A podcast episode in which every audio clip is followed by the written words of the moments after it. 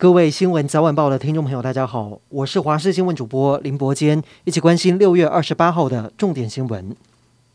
北约组织今天开始到三十号在西班牙马德里举行高峰会，首次邀请日本、南韩、澳洲和纽西兰四个亚太国家参与讨论当前的全球变局。峰会聚焦更新所谓的战略概念文件，其中俄罗斯因为侵略乌克兰，因此将被定位为威胁等级。至于中国，虽然与北约有某些共同利益，但不可否认的是，中国在安全、价值和利益等层面对北约已构成系统性挑战。目前，北约成员国对于如何精确定位中国的位置仍然有歧见，但抗中意识已经成型。中国今天通报新增二十二例的本土确诊，但是北京和上海都是加零，引发关注。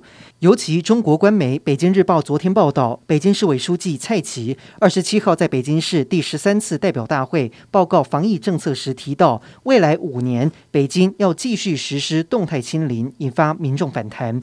随后，《北京日报》删除了“未来五年”这几个字，澄清是记者误加上去的。《华尔街日报》也指出，蔡奇在报告影片中并没有说出。未来五年，尽管如此，这个消息已经引发外界一片哗然。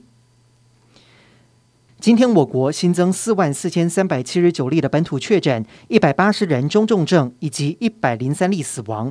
年纪最轻的是一名三十多岁男性，曾经接种三剂疫苗，有多重慢性病史。另外，中重症患者当中新增一名一岁的男童，被诊断为 Miss C，同时也是国内年纪最小的 Miss C 个案。目前已经累计七十例的儿童重症，有医师预估七月十八号本土病例有望降到万例以下。对此，指挥中心发言人庄人祥表示，疫情降温没有想象中的快，七月底可能有望降到万例以下。另外，担心 Omicron 变异株 BA. 点四、BA. 点五入侵，七月份还不会松绑口罩令。代表台湾出征世界杯男篮资格赛第一轮第三阶段的球员们，今天早上出发前往澳洲，但是却少了阵中大将阿提诺。阿提诺是我国规划球员，但在出发前夕却确诊了，这个战力难免受到影响。食药署今天公布边境查验结果，发现韩国进口的泡面有致癌物质，炸鸡酱料、防腐剂也超标，通通都在边境拦查，并没有流入市面。有问题的产品是高丽面海鲜味，产品配料包检验出残留农药。环氧乙环，食药署表示，这是农药的一种，具有致癌风险，依规定不能在食品中检出。一千六百九十五公斤全部遭到了退运销毁。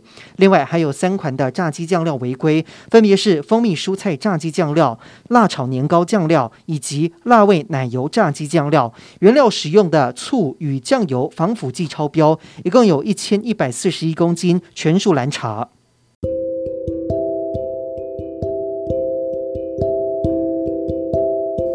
以上就是这一节的新闻内容，感谢您的收听，我们再会。